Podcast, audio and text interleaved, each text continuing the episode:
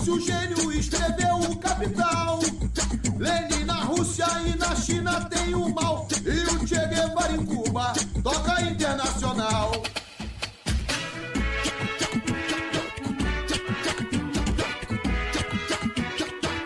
Bom dia, boa tarde ou boa noite, camaradas. Eu sou a Tainá e bem-vindos a mais um Hábito Saber, seu podcast sobre política, educação, sociedade e atualidades.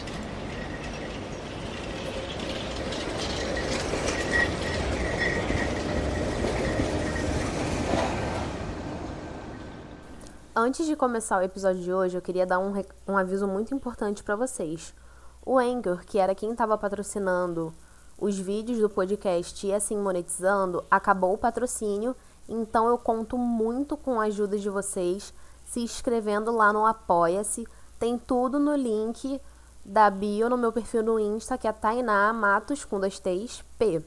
Então, quem puder colaborar, eu tô pensando em formas, né, de interagir mais lá, porque aí vocês pagam a contribuição e tem uma maior interação comigo para ficar justo para todo mundo. Hoje falaremos sobre como funcionava a educação na União Soviética.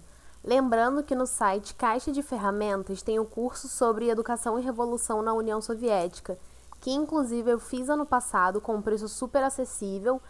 Além dessa referência, usei mais dois sites e tudo estará no referencial bibliográfico que você encontra no meu perfil no Instagram, tainamatos com dois T's, P e o livro A Construção da Pedagogia Socialista, lançado pela editora Expressão Popular, onde reúne várias teses de Krupskaya, que foi uma pessoa de extrema importância para a formação da educação soviética.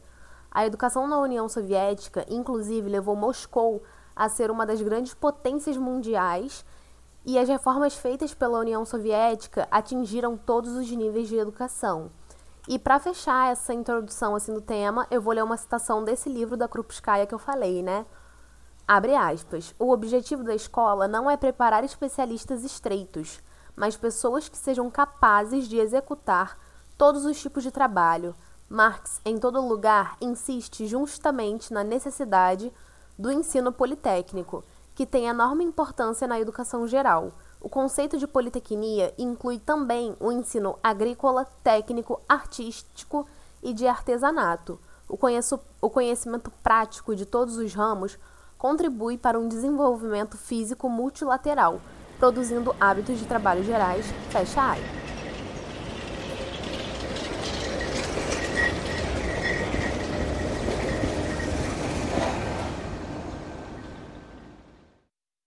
Antes da Revolução Bolchevique, Lenin cita que 73% da população adulta era analfabeta, e isso só na Rússia.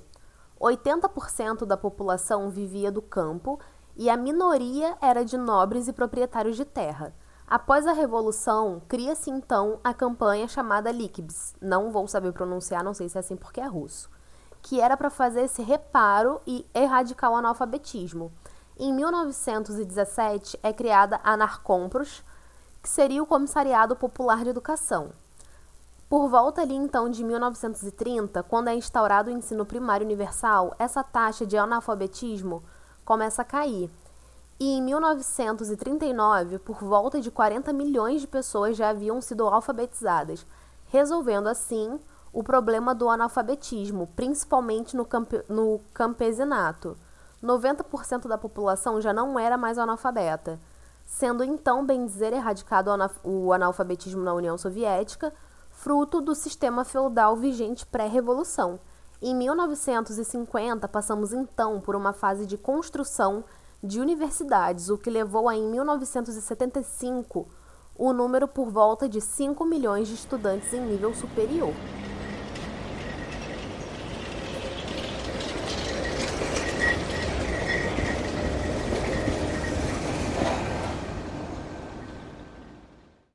A construção das redes de instalações em idade pré-escolar que atendiam tanto as grandes cidades como o campo, sendo a população do campesinato a que mais sofria sem ter onde deixar as crianças, que por fim acabavam começando a trabalhar e cuidar dos irmãos muito cedo, em condições precárias. Para Lenin, isso foi um grande divisor de águas na vida da mulher soviética, já que agora as crianças têm um lugar para se desenvolver conforme sua idade, as mulheres ganham mais autonomia e independência, podendo trabalhar, diminuindo as desigualdades por gênero e aumentando o papel social da mulher soviética.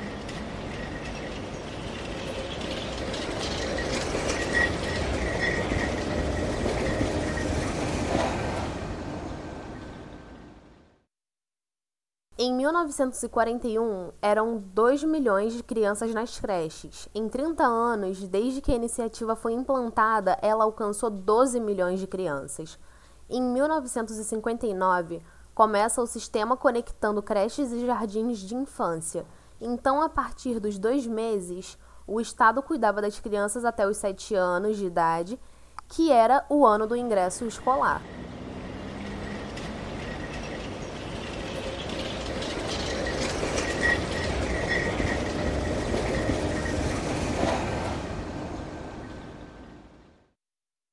Para fechar, então, eu vou fechar com uma citação da Krupskaya.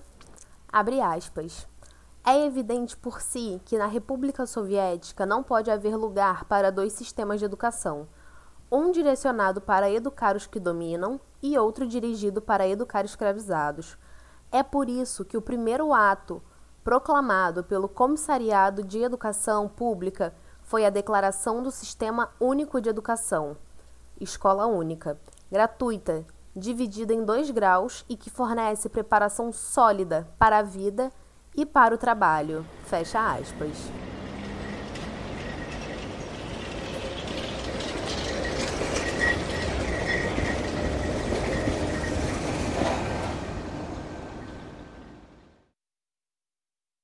Muito obrigada por escutar até aqui. Se você gostou, compartilha com seus camaradas e vamos fazer esse projeto crescer.